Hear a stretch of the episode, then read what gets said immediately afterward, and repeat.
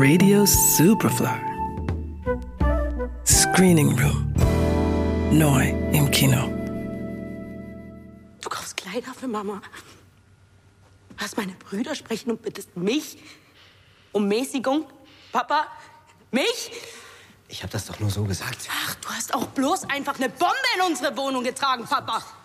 Die Mama ist tot. Sie ist tot, ja? Und das ist nicht mal das Schlimmste. Das Schlimmste ist das mit dem Bonsais, weil sie nichts für die Dummheiten ihrer Eltern hör auf damit, ja? Ich hör, du ich kannst hör nicht auf damit! Hör auf damit! Hör nie wieder auf damit, Papa! In Berlin geht eine Bombe hoch.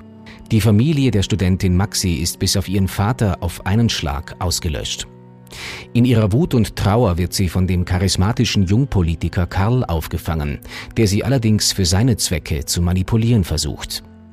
Der Mitzwanziger Karl ist im Vorstand einer europaweiten politischen Jugendbewegung.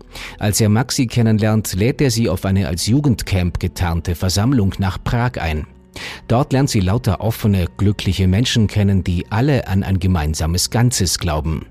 Eine Erfahrung, die die traumatisierte Maxi nur allzu sehr braucht. Da fällt ihr auch kaum auf, dass die Kampagne, die gerade produziert wird, mit mehr als fragwürdigen Mitteln arbeitet. Perpetrators are everywhere.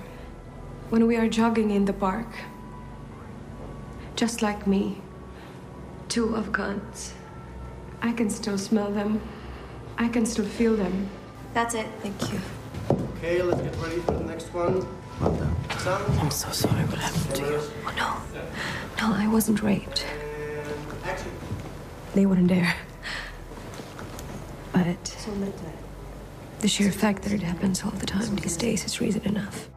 Maxi und der attraktive und scheinbar einfühlsame Karl kommen sich unterdessen immer näher. Und dabei entgehen ihr die kleinen Anzeichen dafür, dass sich hinter der Fassade eine narzisstisch zutiefst gestörte Persönlichkeit verbirgt, die nicht nur dunkle Geheimnisse, sondern auch einen völlig wahnsinnigen Masterplan verheimlicht.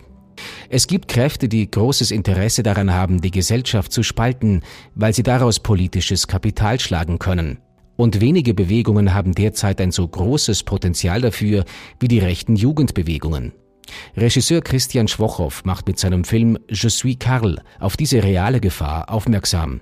Und diese Gefahr liegt vor allem darin begründet, dass diese Bewegungen nicht mehr die Dosenbier trinkenden und Springerstiefel tragenden Angry Young Men anziehen, sondern subtiler und verführerischer daherkommen, wie Schwochow in seiner Recherche für den Film festgestellt hat.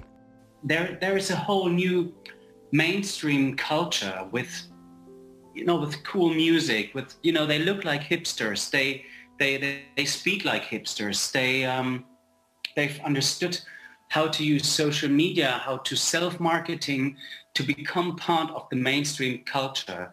So that's why we you know it's we, we just found so many attractive leading figures within the youth movements all over the world and that's why I found Janis Nieböhner as the perfect actor to, you know, to, to, to play a man, to represent a man.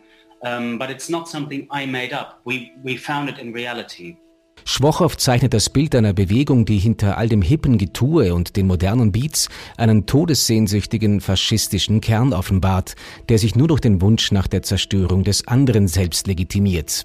Dass Schwochow versucht, das große Ganze zu erfassen, geht stellenweise auf Kosten der Glaubwürdigkeit der einzelnen Charaktere. Und trotzdem beeindruckt der Film nachhaltig mit seiner klaren Warnung, dass man solche Bewegungen auf keinen Fall unterschätzen sollte. Je suis Karl. Ab Donnerstag im Kino. Johannes Romberg, Radio Superfly. Radio Superfly. Im Kino. Screening Room wurde präsentiert von Film.at.